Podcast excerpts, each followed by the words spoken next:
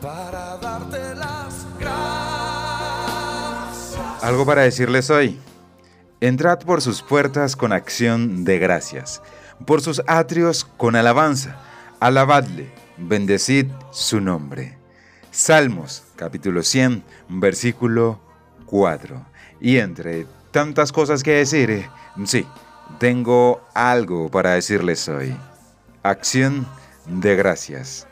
Mis amados oyentes, Dios me les bendiga grandemente bienvenidos a un nuevo capítulo de algo para decirles hoy. Soy Bill Jones y seguimos hablando de nuestro tema del mes, de la gratitud, el agradecimiento. Y hoy específicamente vamos a hablar de la acción de gracias. ¿Qué es? ¿De qué se trata?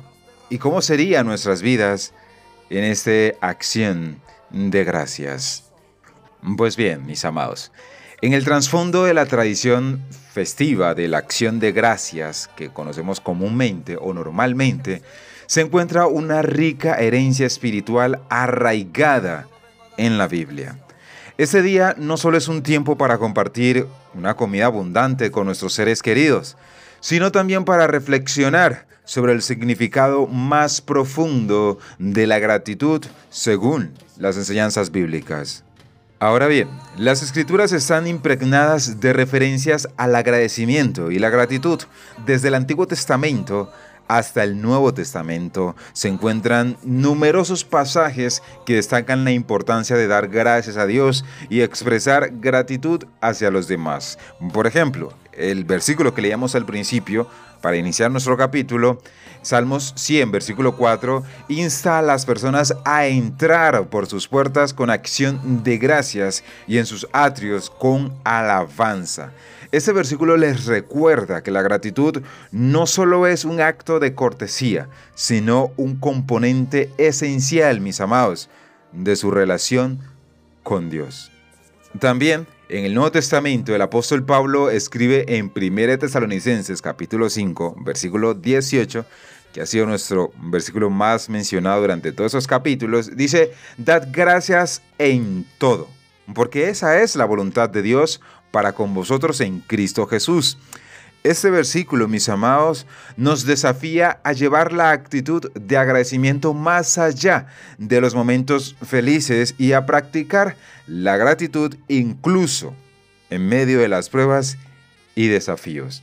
La Biblia enseña que la acción de gracias no es simplemente una respuesta a las bendiciones, sino una postura constante del corazón. El concepto de compartir una comida en un espíritu de gratitud no es ajeno a la Biblia, mis amados. De hecho, en el Antiguo Testamento se encuentran relatos de banquetes festivos que simbolizan la comunión y la acción de gracias a Dios.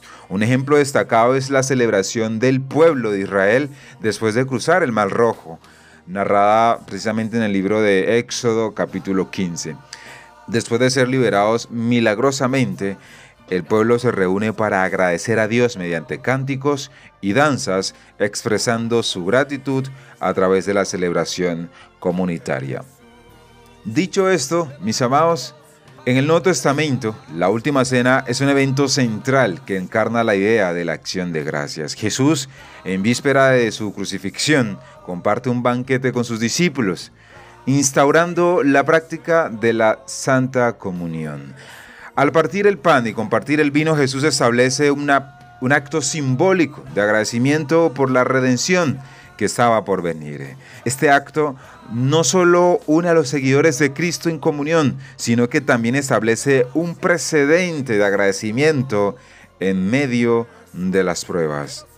En la sociedad contemporánea, las personas a menudo reducen acción de gracias a un festín anual, que en la mayoría de los casos está marcado por pavos rellenos y tartas de calabaza. Sin embargo, mis amados oyentes, la lección que la Biblia enseña sobre la gratitud va más allá de ese día festivo específico. La acción de gracias no debería limitarse a un evento, sino que debería convertirse en una forma de vida para aquellos que buscan vivir de acuerdo con las enseñanzas bíblicas.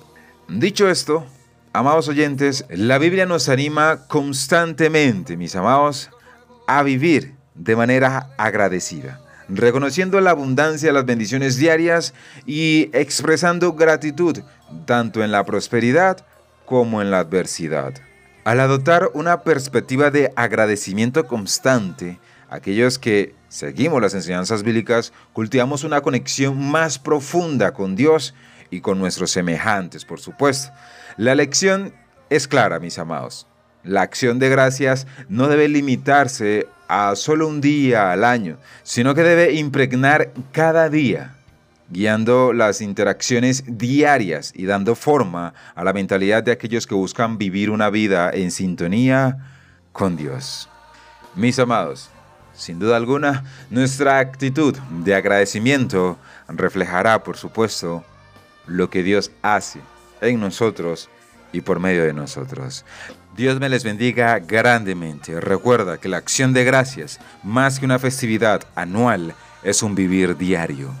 Soy Bill Jones y esto fue algo para decirles hoy.